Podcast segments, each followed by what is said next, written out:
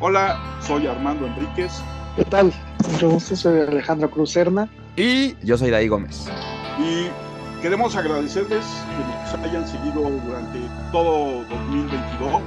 Eh, también agradecerle a nuestros invitados que muy, muy amables nos cedieron parte de su tiempo y gran parte de su conocimiento. Alex. No, nada más agradecerles y que sigan, que sigan con su preferencia de escuchar este podcast. Sí, la verdad es que espero que a ustedes, así como a mí me haya funcionado para encontrar varias cositas interesantes, como algunos libros, por ejemplo. Entonces siempre está bien, o que les haya metido esa semilla de curiosidad, de buscar algún artículo, lo que sea, un juego, de todo lo que hemos hablado aquí. Eso creo yo que es lo más importante y que a mí me ha pasado además. Y lo que sí les aseguramos es que ya estamos armando las charlas de 2023. Hay charlas que se grabaron en 2022 y yo agradezco la paciencia de nuestros invitados para esperar la edición de sus charlas, pero tendremos muchas charlas en el año que entra. Muchas gracias a Alex también y también a Daí y a Violeta y pues nos vemos el año que entra. Alex, Daí, nos vemos el año que entra. Gracias, igualmente. Nos vemos, nos vemos. Nos vemos.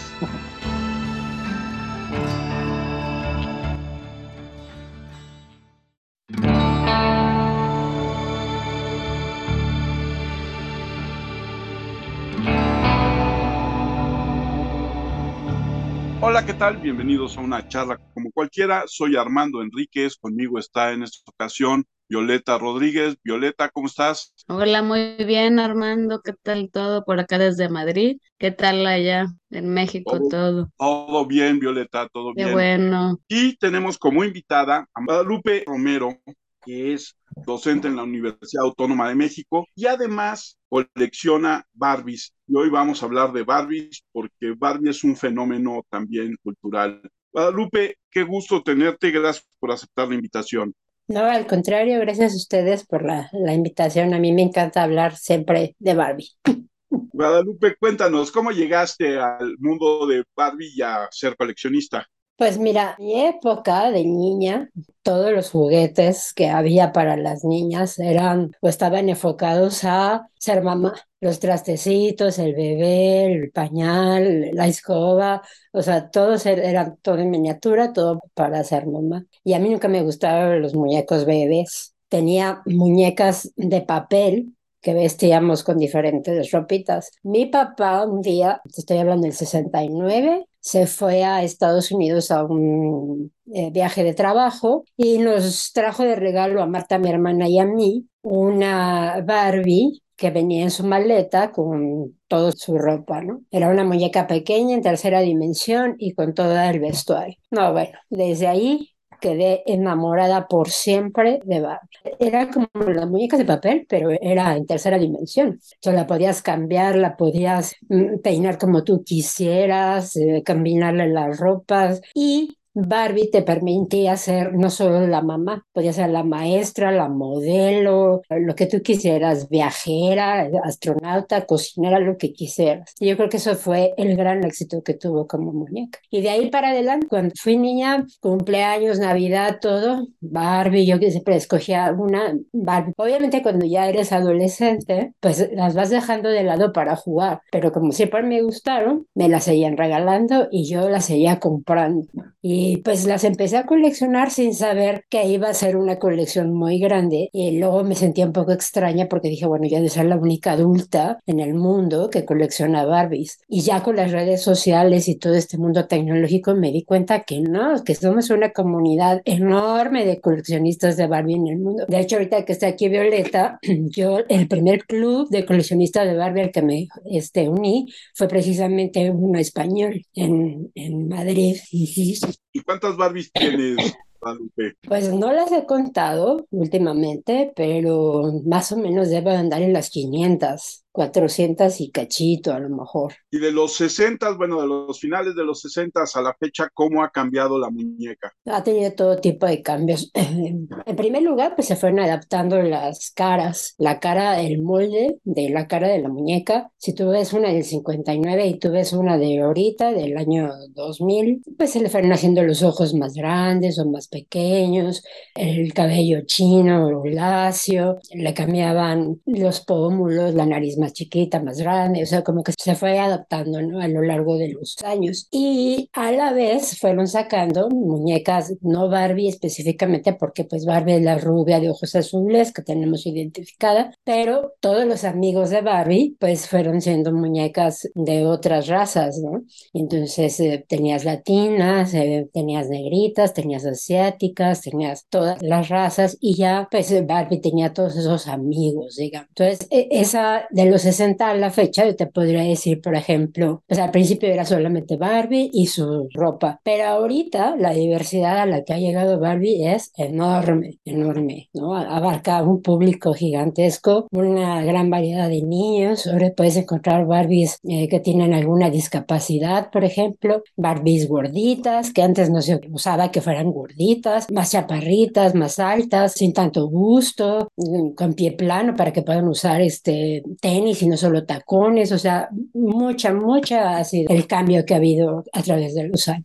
Yo también soy muy amante de lo de las Barbies, yo todavía tengo las mías, no así como en las cajas, pero todavía las, mi, mi hermana y yo tenemos todavía nuestras Barbies de, con las que nos regalaron y las tenemos todas guardadas ahí, que tenemos Barbies de todo, a veces van pues mi una prima que chica y a veces quiere jugar y eso, pero ahí las tenemos. Todavía tengo unas es así de las de princesas que se siguen con los vestidos y todo, y hay una que tengo porque me gusta mucho la sirenita, entonces yo tengo una, cuando voy a Disney siempre me gusta comprarme pues de colección, ¿no? Entonces tengo una de colección, una Barbie de la sirenita, y hay varias que tengo ahí yo también guardadas como en, que dicen en México los baúles y todavía también tengo guardadas las Barbies, entonces a mí me, me gusta mucho eso las Barbies porque con mi hermana yo jugaba, éramos mi mamá y yo jugar que con la Barbie, ¿no? Que la cambiabas, le hacías esto, Así con lo otro, le ponías pues nueva ropa, me tocaba así, pues cuando empezó también lo de la Barbie, empezó con los que tenían la Kelly, ¿no? Que la hermana, que la chiquita, que todo, y luego los Ken también, como se, todo, ¿no? Entonces yo tengo así como también, así que ves y dices, ay, o sea, que nadie sabe, pero lo de la Barbie es así, ¿no? Que, que cambiarlos, hacerles todo.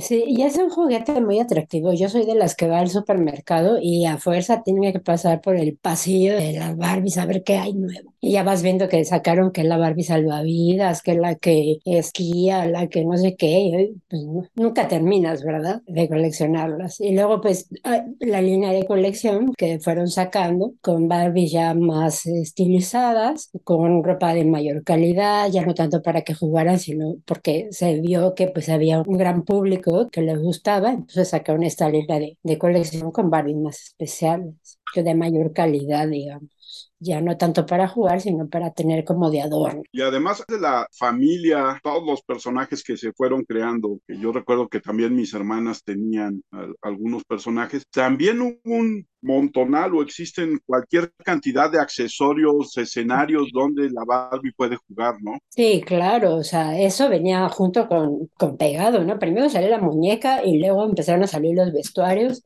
y luego, ¿no? Pero pues cómo va a tener ahora su coche porque lo necesita y no, ah, pues ahora la casita y luego de la casita, este, la motocicleta, la bicicleta y ahora los escenarios pues son impresionantes, ¿no? Tiene helicóptero, ambulancia, lo que tú quieras existe de, de Barbie. Granja, camioneta, coches de diversos, el Ferrari, el que quieras. Entonces, pues sí, es una gran variedad. Y obviamente, como decía Violeta, con las hermanas pequeñas, pues también los accesorios fueron aumentando y fueron aumentando, ¿no? Es un mercado gigantesco. Y bueno, hay gente que colecciona todas, como yo, que si te ves una que te gusta, pues la compras. Pero hay gente que nada más colecciona las de colección, las que son especiales o las que tienen cierta temática. Yo solo las de deportes, o yo solo las de gala, o yo solo las de Navidad. O sea, hay mucha gente que hace por categorías sus colecciones. Yo de todo, porque a mí me gustan todas. Yo recuerdo también que tenía el camper, que era como un camper donde estaba todo, que estaba el camper de la Barbie. Y luego recuerdo que una prima tenía como una casa, donde la casa de la Barbie, era el camper, y era jugar. Y luego también me acuerdo que la Barbie, los accesorios tenía, era uno que le decían Tommy, que era el hermano creo que de Ken. Y luego creo que ahora empezaron a hacer más, ¿no? Que a veces ves a los pasillos y ves más cosas de Barbie. Y también tenían piscina, bueno, la alberca, ¿no? Las albercas de la Barbie, o sea, era todo como tanta cosa que uno ve. Y luego también de la Barbie lo que me gustaba hasta la revista Barbie me gustaba mucho. Yo jugaba en internet los juegos de Barbie, que antes que había mucha cosa, entonces Barbie es un mundo, ¿no? Todo, Es todo. un mundo. Y pues con el tiempo se fue convirtiendo en un ícono, no solamente de los juguetes, también de la moda, porque ha tenido, vamos a decir, este, que como muñeca, pues eh, eh, va teniendo su evolución, digamos, ¿no? Pero por otro lado, tienes este pasajes oscuros donde la gente decía que Barbie era este un mal ejemplo para las niñas, que nadie podía tener el cuerpo perfecto de Barbie, que este la, primera vez que sacaron una Barbie con tatuajes, bueno, la lega de la decencia que cómo era posible, que, que las niñas fueran a tener eso y que quién sabe qué, o sea, de, cualquier cosa hacían un mitote, ¿no? Las primeras de colección, por ejemplo, que tienen un material especial que le llaman silkstone, que es como entre plástico y porcelana, es una combinación así extraña. Eran muñecas que mm, se vendían en lencería. Y bueno, también fue otra cosa así de que cómo era posible que Barbie, que era la imagen de las niñas. Con eso ha tenido mucho que luchar la muñeca. Yo particularmente creo que no tiene por qué ser así. O sea, la empresa saca la muñeca y pues te puede gustar, no te puede gustar, pero no está buscando esos este, recovecos psicológicos que le quieren poner a los juguetes. Yo creo que en general no, no se hace con ese fin, ¿no? Pero pues ahora con esto de la diversidad y de la inclusión y tal, del 2010 me parece a la fecha, 2012, empezaron a sacar toda esta línea de muñecas de todo tipo, o sea, ya no nada más era la Barbie rubia alta de ojos azules, sino les digo, las morenitas de un montón de colores de piel, chaparritas, altas, gorditas y con alguna discapacidad, en silla de ruedas, con prótesis, o sea, como tú quisieras. También había una que me gustaba mucho que era Teresa, que esa siempre empezó con Barbie, que era de las de, pues las de los 90, bueno, de lo que recuerdo que yo tenía que era la Barbie, la rubia, y luego era Teresa. Ajá, Teresa era la Barbie eh, latina, vamos a decir. Sí, Era la amiga latina de Barbie y. Christy era la amiga afroamericana de Barbie, que tienes que decir ahora afroamericana. Y fueron como siempre, y sacaban, por ejemplo, sacaban una eh, Barbie, no sé, la Barbie Flores, y entonces sacaban las cuatro muñecas, la, la Barbie, la Teresa, la Christy, para que cada quien pues comprara la que quisiera, Y a la fecha siguen haciendo así, y salen la de Navidad y salen en, en varios cuerpos y, y razas, pues para que cada quien compre la que quiera, la que le Yo gustó. creo que ahora hay más, ¿no? Ahora hay más tipos, ya que ya no he visto tanto, pero yo creo que ya de Barbie se debe ver ya de, de muchos tipos, ¿no? Muchísimos, o sea, los moldes pues han, han cambiado mucho y, y lo que también ha, ha hecho es que la calidad, por ejemplo, de la ropa y de todo se ha bajado también. Ahora se hace mucho impreso chino y muchas cosas de plástico, pero que no te dura, o sea, yo tengo Barbies de los del 69, la primera que me regaló mi papá, y la vez ya está intacta y muñecas que compramos hace cuatro o cinco años, pues ya están medio taladas o se les cae el cuello, cosas por el estilo, o sea, ya no tienen la calidad que tenían las de entonces. Yo tenía las de los noventas, las que tengo todavía, porque sí.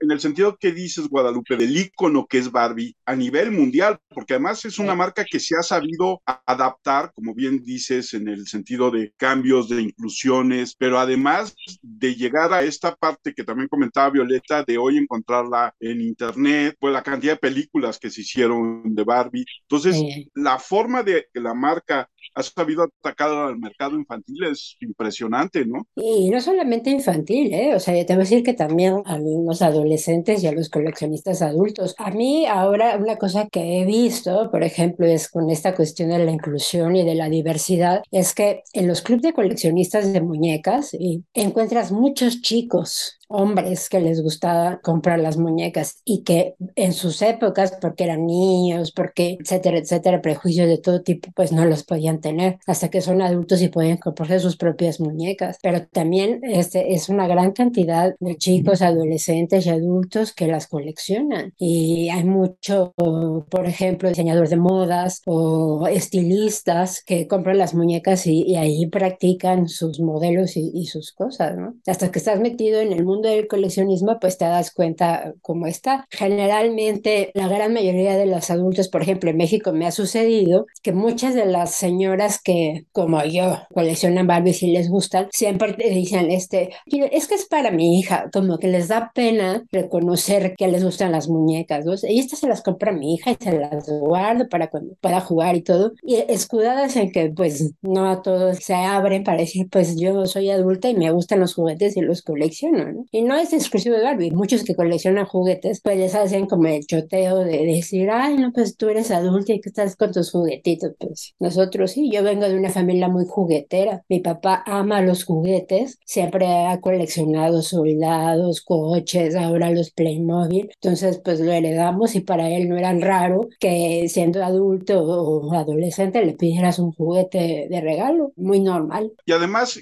la forma en la que atrapas a tu consumidor de por vida es desde niño. Y en ese sentido, la versatilidad de la Barbie es muy llamativo. Y la otra es la parte que dices que sí es muy importante y que es con el paso de los años, sobre todo, por ejemplo, nuestra generación, sí es de, este juguete es para mi hija, para mi hijo, pero en realidad ya somos parte de este consumo de la nostalgia o de simplemente que hay juguetes que nos gustan o que tenemos todos en casa, ¿no? Sí, que compramos. Es verdad esto. A veces la nostalgia es esa, ah, es lo que dice Violeta, yo lo tengo las que tengo cuando era niña y me gustan, y no te atreves a regalarlas y no te atreves a como pues a dejarlas en el bazar ahí para que alguien se las lleve, como son parte todo de tu infancia, de tus recuerdos. yo claro, las vuelves a ver y las quieres comprar. Yo, yo las tengo, las mías, es como que las tienes y pues te recuerda de que jugabas. Que, Pues sí, es parte de tu historia. Pues me encanta. Yo me acuerdo que yo era mucho de comprar la revista de Barbie. Y yo también. Y las Barbies. Y luego ahí en la revista de Barbie había una sección que hacían una especie como de fotonovela. Ah, la fotonovela era, la, me gustaba mucho. Y eran muy buenas. Obviamente hacían los escenarios y todo. Y, sí. un cuentito pequeño. Era divertido porque ponían así como las muñecas y las cosas. Y a mí me gustaba mucho esa parte. Fíjate que con el tiempo, este, una de mis exalumnas fue editora de la revista Barbie y ella se encargaba de hacer esas fotonovelas. Le llevaba al fotógrafo y todo, y le llevaban pues todo el material para que hiciera la historia. Contaba que pues había historias que no podías contar, o sea, deben ser cosas como muy inocentes para las niñas, muy de la imagen de la Barbie, muy de triunfadora, muy de que lograba lo que quería, que todos iban a su fiesta, o sea, nadie le iba a plantar a Barbie, o sea, no sé, ese tipo de cosas, ¿no? Para que las niñas se sintieran identificadas y, bueno, tuvieran su muñeca. Y ahora, en el mundo de los coleccionistas, ¿cómo son las convenciones? ¿Llegas a intercambiar o a comprar y vender eh, muñecas? Pues eh, sí, normalmente lo que se hace es que te inscribes. Ahorita acaba de pasar justo la, la, de España, la convención de muñecas, y te dan un kit de bienvenida que trae, pues a lo mejor una muñeca, ya sabes, la camiseta, todo lo que va a haber. Y van haciendo, por ejemplo, un taller para hacerle ropa o para hacer una bolsita o para tal. Luego hay un concurso de disfraces que le llaman ahora los cosplay, ¿no? Que te pongas una de las ropas de Barbie, la recrees y un adulto así. Y luego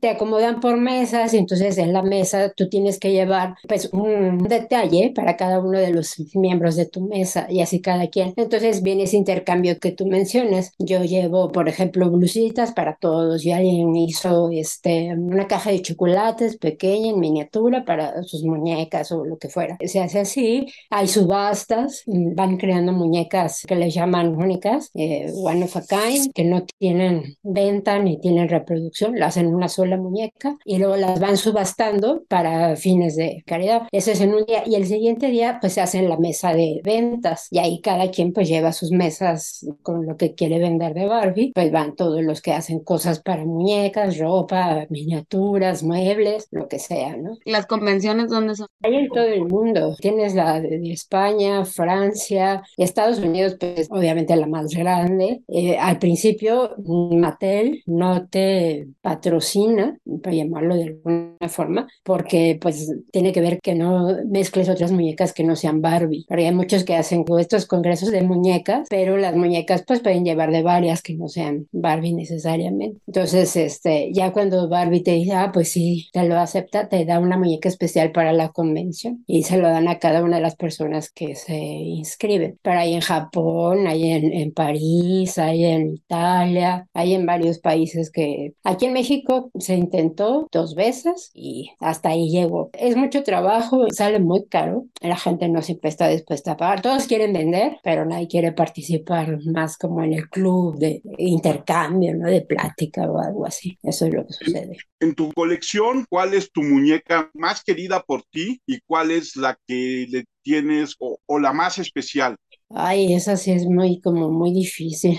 Yo creo que la más querida, pues siempre va a ser la primera, porque es la que, o sea, de donde partió todo, ¿no? Es una eh, Skipper, que ni siquiera es la Barbie, es la hermana pequeña de Barbie, del, del 69, con pie plano. Y ahorita, pues ya está casi la pobre está calvita, porque pues, se les va cayendo el cabello y así. Esa es, yo creo que la más querida. Y la más especial, mmm, tengo eh, dentro de la colección hay muchas de cine. Yo, o sea, como ves, digo que me gustan. Entonces, todas las que sacan sobre películas, yo siempre las compro porque me gusta esa, esa parte. Y, dentro de las de cine, la de los pájaros de Alfred Hitchcock, yo creo que es de mis consentidas. Es una muñeca que está vestida exactamente igual que el personaje y aparte trae sus pájaros que le van volando en la cabeza con su escenario atrás. ¿no? Yo creo que esa es de, de, las que más, más me gustan, pero voy viendo otra y te digo, ay, esta también, ay, esta también. O sea, ahorita así, pero son de las que más, más me han gustado. Ahora sí me sorprendiste con una Barbie de los pájaros. Uh -huh. Suena esto hasta antagónico, ¿no? Pues la Barbie salió hace mucho tiempo.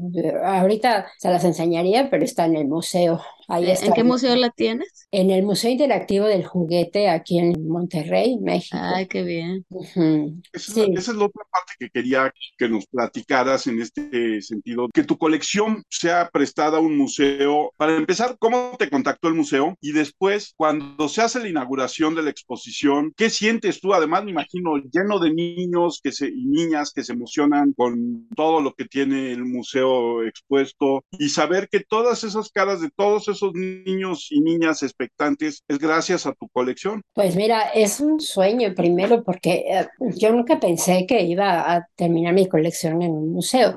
Yo no tengo hijas mujeres, tengo dos hombres y siempre les había dicho, bueno, cuando yo me muera, si no tengo nietas que les gusten las muñecas, quiero que mi colección se la donen a un museo porque pues hay muchos museos de, de juguetes en el mundo, ¿no? Entonces, eh, así había quedado. Roberto, mi hermano, conoció al señor Artemio Abrego en Monterrey, que es un hombre que se ha dedicado a coleccionar juguetes toda su vida. Y él siempre había tenido la ilusión de eh, fundar un museo de juguetes. Entonces se conocieron y pues sí trataron de hacer el proyecto, pero no habían encontrado quien financiara. Finalmente encontraron este, alguien que se interesó. Eh, les estoy hablando de diciembre de 2019, que se inauguró el museo. Estuvieron abiertos diciembre, en enero se viene la pandemia y cierra el museo.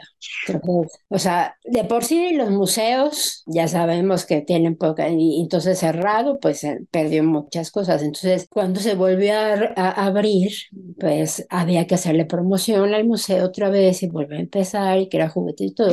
Y eh, Roberto, mi hermano, le, le dijo al señor Abrego este, que pues yo tenía una colección de, de Barbies. Eh, el museo no es muy grande, es un museo pequeño, pero ellos tienen un salón para este, exhibiciones temporales. Dijo, pues, ¿por qué no traemos Barbie? Porque es pues, una muñeca muy conocida, todo el mundo le gusta, bla, bla, bla. Y para no hacerles el cuento largo, así fue como me contactó el museo. Entonces me, me dijeron que si quería exhibir mi colección, yo les dije que sí, con mucho gusto, para ayudar al museo. O sea, mi intención primera era esa, ayudar al museo, porque yo soy muy de los museos museos, creo mucho en la cultura y que la gente vaya a aprender cosas. Entonces, para llevar al museo adelante. Y luego, por otro lado, pues el prestigio que te da como coleccionista, pues tener tu colección. o sea, no es ni la más grande ni la más cara de todos los coleccionistas, pero es la mía.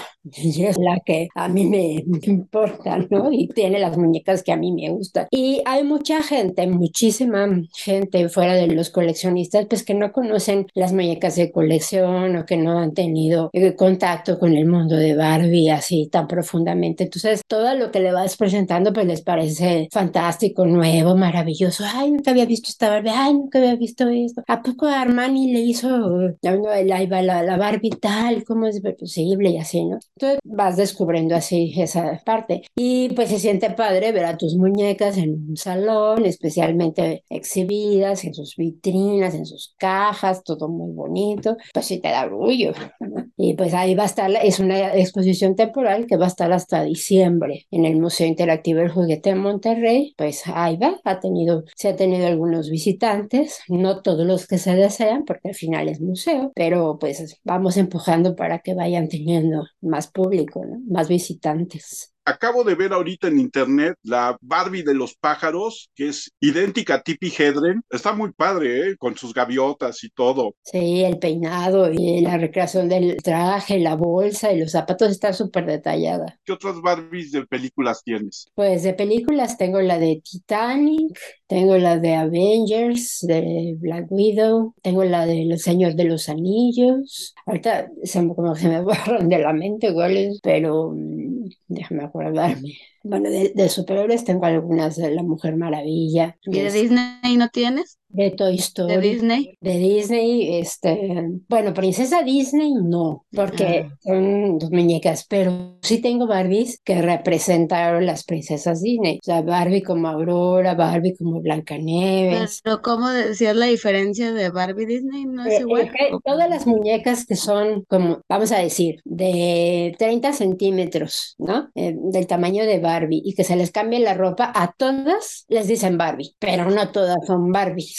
O sea, vas, vas a tener, o sea, dice, las Barbies de Disney, pero no son de Disney, son las princesas de Disney, no son Barbies, pero tienen las mismas características de muñeca. Entonces, a todas las muñecas que, que son del mismo tamaño y que tienen la ropita intercambiable y qué tal, les dicen Barbie. Qué interesante, Guadalupe, el asunto de que haya, como en muchos otros aspectos y en otras marcas, un genérico, pero que solamente un tipo de muñeca sea la Barbie, ¿no? O sea, la marca Sí. como genérico se vuelva otras cosas. Decía la Disney que no eran Barbies. Sí. ¿Cuál era la diferencia? que son muñecas. O sea, es como cuando tú compras pañuelos desechables, nadie dice pañuelos desechables, todo el mundo dice Kleenex, aunque no importa la marca. Y eso sucede con las muñecas. O sea, las muñecas tienen las mismas dimensiones de Barbie. Si tienen las mismas dimensiones, les dicen Barbies, aunque no sean. Por eso te dicen las Barbies de Disney, las Barbies de Monster, las Barbies de tal. O sea, no es que sean Barbies, pero tienen eh, las mismas características. Es- esa es la diferencia. Y las marcas es diferente. Mattel tiene una línea de princesas Disney, pero Hasbro también. Entonces, eh, Disney mismo tiene eh, la tienda de Disney, pues saca también su, versión de, de muñecas, ¿no? Sí, pero todas las que son más o menos del mismo tamaño y de la misma,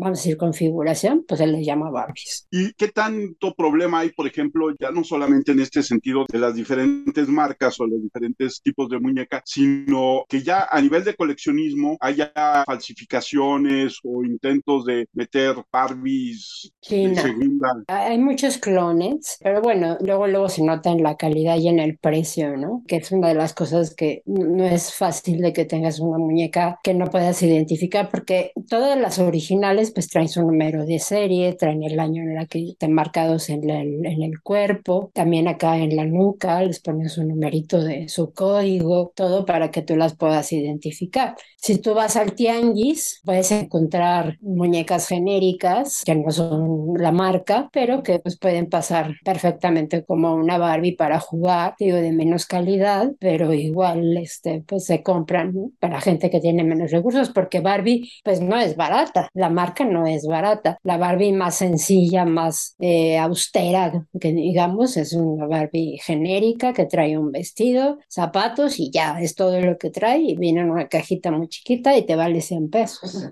150 En ese sentido, por ejemplo, pienso, por ejemplo, en la gente que colecciona estampillas, timbres postales o monedas. ¿Hay una Barbie de algún año que sea más buscada? ¿Hay una producción de Barbies que sea más buscada por los coleccionistas? Eh, sí, porque vamos a decir en la colección o en la línea de colección van sacando etiquetas. Tienes la etiqueta rosa donde venden muchas muñecas, ¿no? Y a medida que va pasando esa etiqueta, la etiqueta negra o la plateada o la dorada o la platino, van haciendo menos muñecas, menos ediciones. Entonces se van haciendo más especial. Entonces dicen, por ejemplo, etiqueta dorada quiere decir que nada más hay 20 mil en el mundo.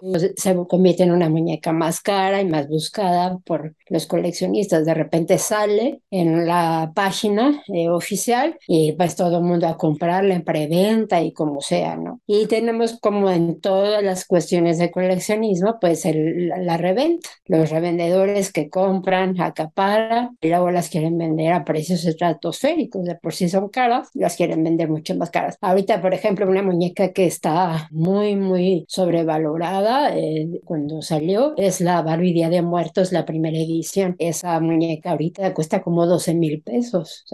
¿Por qué estaba sobrevalorada? Pues porque es una muñeca, ahorita ya hay muchas de, Día de Muertos, pero es tan especial como fue la primera y fue este, una muñeca que tenía como características que no habían tenido otras, la fueron aumentando de precio y se fue haciendo más cara y más cara y más cara, o sea, por la demanda que tienen. Yo no creo que sea una muñeca que valga eso. Hay muñecas, por ejemplo, tienes una Barbie de porcelana de huevo Fabergé que trae un huevito Fabergé en la mano, que es de las más costosas y es una muñeca que casi no se, pues que no se vende, o sea, lo tienen coleccionistas muy, porque ahí se hicieron como 10 en, el mundo, ¿no? De, una edición muy, muy especial. Entonces, e, e, eso es, y pues ya de muertos han sacado la siguiente y la siguiente y la siguiente, entonces que no, no vale lo que se está pidiendo ahorita en el mercado. Pero bueno, eso es cuestión personal, ¿no? Habrá quien sí pague por una muñeca así. Y ahora que mencionabas estas muñecas con un huevo Fabergé en la mano, ¿cuál es la más cara de todas las Barbies? Yo creo que esa, o hay otra que tiene,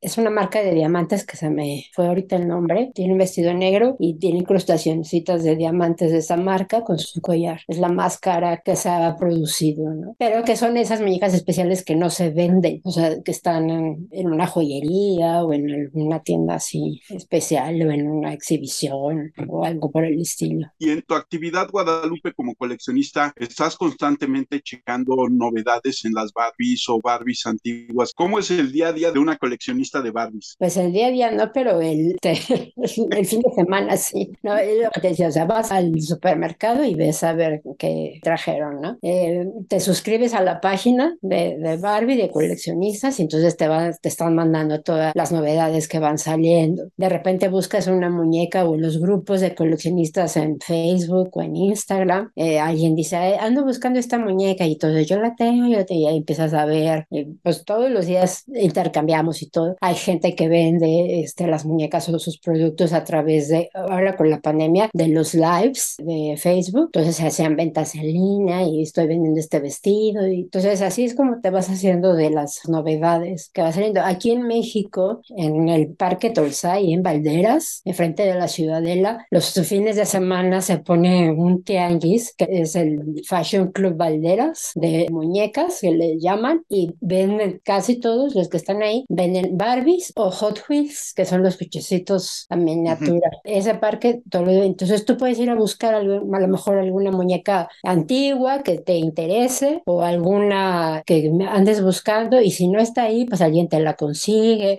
A veces a precios muy altos, a veces están ahí este, arrumbados y las tienes que restaurar. Hay mucha gente que restaura las muñecas, las vuelven a pintar, les cambian el cabello, pues las personalizan o las dejan como estaba la original. Pues es todo un mundo. Perdona, también hay unas que ahora están haciendo lo que dices, pero hay unos que recrean a las Barbie diferente, ¿no? Que les hacen los ojos diferentes, diferente temática los artistas, muchos, ¿no? Que se dedican a, pues, a hacer lo de las Barbie. Sí, usan el molde, le borran la cara, todo, todo, todo, y lo vuelven a hacer. Y pues ya, las personalizan y las llegan a vender muy caras también, porque pues son únicas en el mercado, ¿no? En esta parte, por ejemplo, de personalizar y demás, ¿existe una Barbie que tú puedas pedirle a Mattel que te la personalice como tú quieras? Bueno, aquí en México no, pero en Nueva York está la juguetería Faux Shorts, no sé si la ubican, salió la película de Quisiera ser grande de Tom Hanks, ya ven que, que baila en un piano, Sí. pero esa juguetería tiene un módulo de Barbie en donde tú puedes personalizar tu muñeca. O sea, tienen así como varias y dices, a ver, una que más o menos se aparezca a mí, como hacer los avatars de, de los emojis, ¿no? Entonces, ya ver, pues esta, a ver, rubia, que tenga lentes, el pelo corto y tal, tal, y te la dan, pero no porque te la hagan especial para ti, sino como que los accesorios se los van escogiendo y puede ser para... Eso es lo más personalizado que existe. Mattel, que yo sepa, pues no,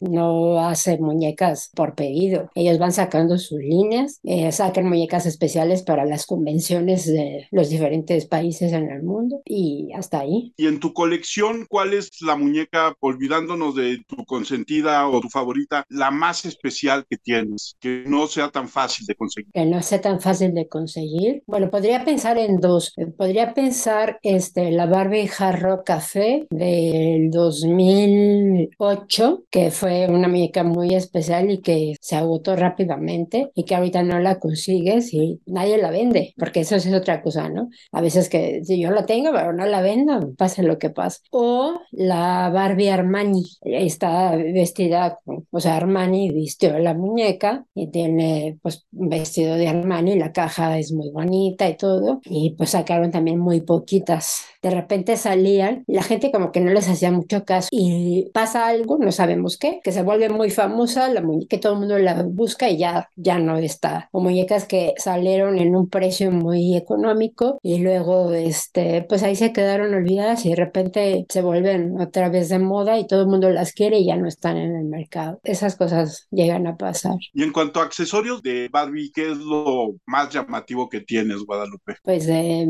ropa toda la que quieras. Yo tiene un, un armario más grande que el mío y que yo creo que todos juntos, ¿no? Pues ropa, eh, zapatos.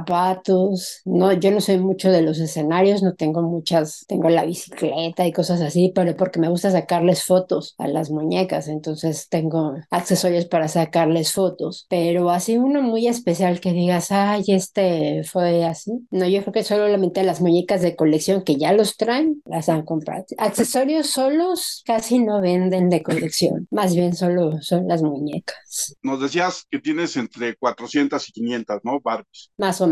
Independientemente de esta diversificación que ha sufrido la muñeca en cuanto a inclusión y demás, ¿cuáles son los rasgos que más han cambiado del 59 a la fecha? Yo creo que el tipo de cuerpo. Antes era una muñeca muy estilizada. En teoría, Barbie es una modelo adolescente que tiene 17 años. Pero si tú ves la muñeca, pues no parece de 17 años, parece como de 25, vamos a decir, ¿no? Que sería como el promedio. Y 50, 60, 70, yo creo que hasta los 70 más o menos siguió como con esta tendencia. Y luego a partir de los 80, la cara es un poco más infantil. Ya puedes creer que Barbie tiene 17 o 18 años. O sea, sigue siendo una modelo, pero la cara, este, creo que se le ha modificado suficiente como para que se vea más joven, ¿no? A comparación de la del 59. Yo creo que no se tenía tanto, pues, la tecnología para hacer ciertos moldes o lo que fuera. Y ahora, este, sí la puedes ver como una modelo de 17 o 18 años porque tiene una cara, pues, muy dulce. O sea, los rasgos, los ojos, la nariz, eh, la forma de llevar el cabello y la ropa que ha sido más casual. Antes Barbie, tienes como estas dos Barbies, ¿no? La Barbie que se viste a la supermoda y de gala y de novia y con vestidos largos y muy ostentosos y la Barbie que anda de tenis y pants y shorts, que es como para más identificación con las niñas. De hecho,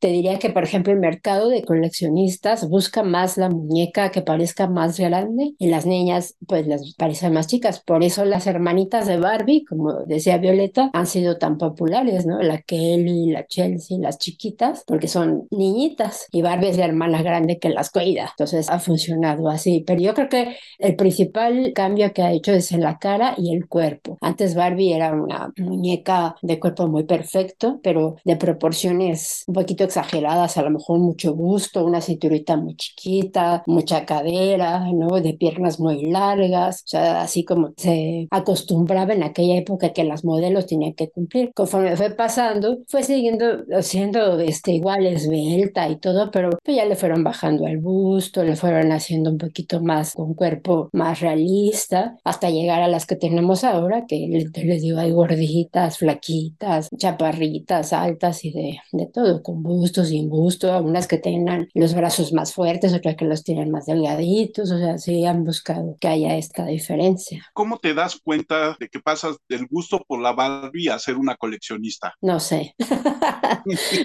no, sé en qué momento. O sea, lo que pasa es que yo creo que dices, voy a coleccionar Barbies. O sea, tú te empiezas a comprar, a comprar, y luego ya te empiezas a, ay, ya tengo muchas, o sea, ya es una colección, y ya luego te das cuenta que te volviste una coleccionista de Barbies. Pero en qué momento, no te puedo decir exactamente. A lo mejor podría decirte, empecé ya con la conciencia de saber que era coleccionista cuando salió la primera Barbie de Navidad, que era una edición especial. Y entonces, y yo la compré y dije, ay, esta Barbie está hermosa, ¿no? Y luego al siguiente año sacaron la del siguiente año y así cada año iban sacando una. Entonces yo las iba comprando y dije, no, pues ya, o sea, ya estoy en, en el mundo del coleccionismo. Y como dice Violeta, compraba la revista de Barbie y me suscribí a una revista de Barbie eh, norteamericana que se llamaba Barbie Bazaar, donde te hacían, pues, los artículos estaban hacia las nuevas muñecas que habían salido, los materiales que habían usado para hacerlas, eh, lo que costaban en el mercado las muñecas antiguas de Barbie y así, ¿no? Entonces me gustaba mucho leer esa revista y pues te das, vas dando cuenta y de repente dices, pues soy coleccionista de Barbie. Pero fíjate, hasta que no fueron las redes sociales me di cuenta cuántas personas adultas las coleccionábamos. Yo pues pensaba que era así como la más rara, ¿no? De las personas. Una señora que coleccionaba muñecas, pero porque había muchas señoras que conocía y que coleccionaban muñecas, yo las conocía, pero las muñecas antiguas, estas que parecen luego este muy de película de terror, ¿no? Esas son muñecas muy, muy feas. Y las que son de porcelana, ¿no? De porcelana, ándale, esas, ¿no? Y no había conocido a, a, coleccionistas de Barbie hasta que ya con las redes sociales estabas dando cuenta cuánta gente sí las tiene. Y pues así, he conocido a mucha gente, muchos coleccionistas de, de Barbie, con los que intercambiamos cosas y, y bueno, estamos ahí metidos. ¿Y en las convenciones nunca te tocó conocer a la creadora de Barbie? No, pues no, no, ella pues aquí en México menos. no, no, fíjate, o sea, es, es una mujer que aportó mucho, pero pues dentro del mercado, vamos a decir, empresarial, pues la fueron haciendo un lado, un lado, un lado y, y ya se quedó la marca. Es la muñeca más famosa del mundo, es la muñeca que más se ha vendido en el mundo, tiene más de un billón de muñecas vendidas en todo el planeta. Y como decías, se vende en todos los países, hasta en los países árabes que son tan difíciles, las venden con sus, ¿cómo se llaman estas biurcas? Como, ¿Biurcas? Así, o sea, y, y, tienen esa virtud de irse adaptando a todos los mercados, como fueron entrando en, en diferentes mercados, por haciéndole las adaptaciones. Violeta, ya se durmió. No, no, sigo aquí, es que estaba viendo lo de la Barbie aquí, que se me hacía interesante ver, pues, cómo está lo de los coleccionistas, ¿no? Que es algo, pues, muy interesante. Algo que estaba viendo que el país ponía y cómo es interesante, ¿no? Cómo ponen de coleccionistas, ¿no? Sí, pues, este, cada país tiene su característica. Las van adaptando a los diferentes eh, mercados, porque, por ejemplo, te aparece una Barbie en Estados Unidos que se llama, no sé, la Barbie hippie, por decirte. Y aquí en México México la traen y se llama Barbie Fiestas Alegres, pero es la misma, entonces tienes que ir viendo que se cambia. O hacen muchas alianzas con marcas, eh, ahora eh, Barbie para que salga la Barbie eh, Oreo y trae sus galletas Oreo y ¿no? entonces son como alianzas de marcas que se va haciendo de muchísimos. Hay unas Barbies que son exclusivas de ciertas tiendas. Lo que dices también que de la Barbie del, como coleccionistas también hay unos que compran, ¿no? Que siguen comprando las Barbies para coleccionarlas, tener más, Claro. Tú tienes que hacer lo de cambios y todo eso. Pues sí, es interesante, ¿no? Ver pues todo como el mundo de Barbie, ¿no? De que colecciones, es muy, pues a mí me llama la atención y está muy bien. Y fíjate que no es del, del único juguete. Yo, por ejemplo, lo que te decía ahorita en Valderas, este, con los Hot Wheels, hay una gran cantidad de personas que coleccionan estos cochecitos y que también tienen años en el mercado. O sea, yo creo que son contemporáneos de Barbie, los Hot Wheels y, lo- y la Barbie. Era como niños y niñas, ¿no? Muy separado. Ahora ya, ya no, ya hay más, Pero- más inclusión. Pero sí, como dices, ¿no? De Hot Wheels, de Barbies, de Cabbage Patch. Hay un nicho de mercado para todos los juguetes. Para- Sí, tienen de, de todo. Yo me acuerdo de, yo tenía esas de las Cabas Pash, las muñecas que eran como cachetonas, ¿no? Pues las figuras de acción como Star Wars y todos esos, o Sí. sea, también muñecos muy caros, el- la gente los colecciona, las primeras ediciones, los superhéroes, hasta las muñecas estas feas que estábamos diciendo de porcelana, que son costosísimas y son como creepy, ¿no? Muy aterradoras. ahí. Uno dice, "Ay, Se va a levantar como Chucky. Tengo una, pero porque me la regalaron mi abuela, y no, me da un miedo cuando la digo, ay, Y como que les tenían los ojos como de vidrio, no son muy, muy feas. sí, sí, sí, sí. Y la que quiso ser la Barbie mexicana, la Juanita Pérez, ¿no? No, la Barbie mexicana es la señorita Lili Ledy, Ah, ok. porque Juanita Pérez era la muñeca tradicional, eh, la muñeca grande. grande, que tú eras la mamá y ella era la niña y tú la cambiabas, este, como los nenucos y esos muñecos que son bebés. Pero aquí en México la marca Lili Ledy fue la que sacó la Barbie, eh, pues mexicana, se llamaba la señorita Lili y la pudieron sacar porque Lili Tenía como una asociación para que pudiera manejar la franquicia de Mattel aquí en México. Entonces hicieron también pues los de Star Wars, hicieron el, no sé si ustedes se acuerdan de los aventureros de acción. Yo no me acuerdo. Tú no, porque Esa de Lili no me Tú acuerdo no, tampoco. no, tú no. Pues mi papá tiene unos y yo los usaba para que fueran Kens de mi. Exactamente. Estos eh, aquí en México fueron súper populares en la época, pues de nuestra generación, los aventureros de acción, y eran muñecos como el Ken, articulados, nada más que traían barba, y traían sus cantimploras, y traían sus herramientas para escalar, y eran buzos, y Ah, yo creo que mi papá tenía esos porque yo me acuerdo que, que tenían como de astronauta y cosas. Y se los cogía y, y ya era de, ah, van a ser los, eh, los tomaba, perdón. Se los ponía para que fueran de, de las Barbies, los novios. Así es. Y la señorita Lili, pues también sacaban todas las versiones, la castaña y la pelirroja. ¿no? Tenían un botón en el estómago que le apretabas y entonces le crecía el cabello. ¿Cuál era el nombre para buscarle? Esa no la, yo creo que no la conocí, ¿verdad? Yo creo que No. no, él es, es mexicana, entonces no, y tú eres además muy chava, entonces no creo. Este, ahorita no las tengo a la mano porque están en el museo, pero, Ah, pero pero también eran como de porcelana. no rara, ¿no? parecía, pero es que el pintado de la cara era muy exagerado, era un poquito feíto. Ay, qué miedo.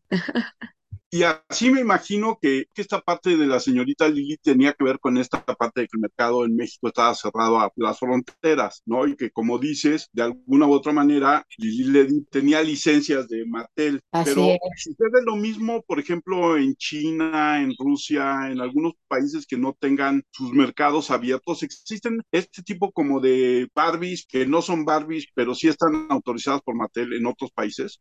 Pues eh, que si no son Barbies, o sea, vaya, si no es el molde Barbie copiado y así, pues pueden existir en cualquier lugar, o sea, porque tú lo que haces es generar el molde de humanoide, como le llaman, y ya le pones la cabeza que tú quieras, o sea, realmente los clones, digamos, de Barbie, si en lugar de ponerle Barbie le pones Bárbara y así lo vendes, pues es otra muñeca y no te, nadie te dice nada, pues, ¿qué te van a decir? No, no se puede. Sí, no, estoy viendo cuál es. Pero le Pero- ponían una cosa para que caminaran, ¿no? La No, le ponían estoy este, viendo. tiene un botón en la, en la Ay, qué panza miedo caminando la muñeca y este, no, le apretabas ese botón y le crecía el cabello. Pero, y no caminaba también. También había, pero lo tenías que poner sobre una tarimita.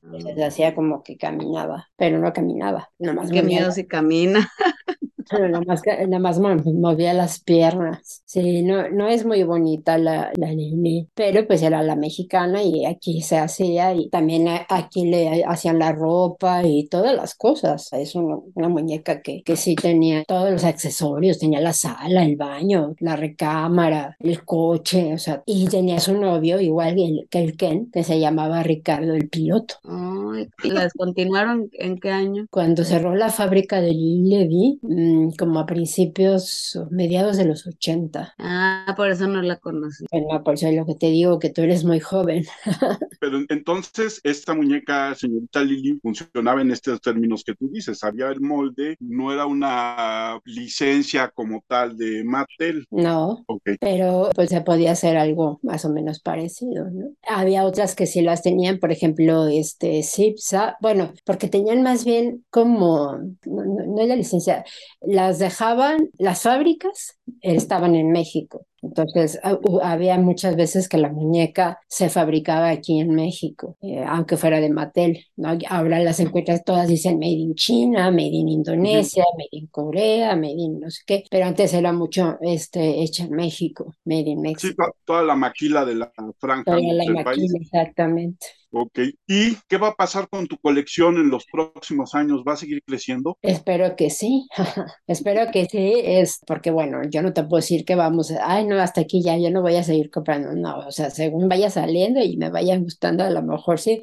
Ahorita, pues hay planes. Eh, hay una señora que está montando el Museo de la Muñeca aquí en México. Entonces está buscando gente que le ayude, me contactó como para ver qué podíamos hacer con Barbie, porque eso va a ser un museo que tiene como este, diferentes niveles, ¿no? Y las muñecas eh, antiguas, las muñecas de tal, ah, y uno es para Barbie. Entonces, bueno, pues vamos a ver qué sale de, ahí. ¿Y hay una Barbie que tú digas, esta Barbie la quisiera en mi colección? Este, las de Star Wars son las que no he podido, es porque salieron súper caras, son siete, y no, no las he podido comprar por el precio, pero espero que ahí poco a poco tengan una oportunidad y vaya saliendo y, las casas, sí me encantaría tener esas de las que me faltan, vamos a decir, ¿no? Guadalupe, yo nomás quiero agradecer que hayas aceptado nuestra invitación a platicar sobre Barbies, que nos hayas compartido tu conocimiento y parte de tu colección, aunque sea forma de audio,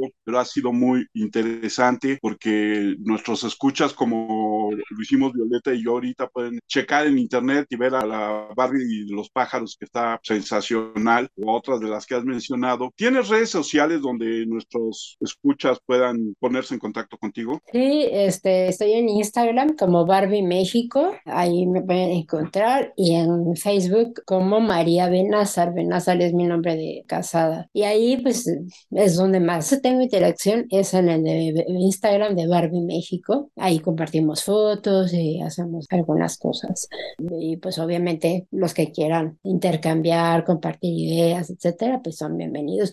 Y además van a encontrar mucha gente de la comunidad de coleccionistas que a lo mejor también les gustaría hacer relaciones, ¿no? Porque no solamente es en México, o sea, a través de Instagram habemos coleccionistas de todo el mundo, están ahí. Qué bien, eso está muy padre. Violeta, tus redes. Mis redes son en Twitter soy Boleigo y en Instagram como Boleigo en Madrid. Yo soy Armando Enríquez, a mí me encuentran en Twitter como arroba cernícalo. El Twitter del podcast es arroba charlacualquier1. Nuestro correo charlapodcast1 arroba gmail.com y nuestro WordPress es charlacualqueira.wordpress.com. Muchas gracias, Guadalupe. Muchísimas gracias. Qué amena plática ha sido esta. No, al contrario, muchísimas gracias a ustedes por la invitación. Yo feliz de estar platicando de Barbie y se me pueden ir las horas diciendo y, si las tuviera aquí y miren esto y miren esto.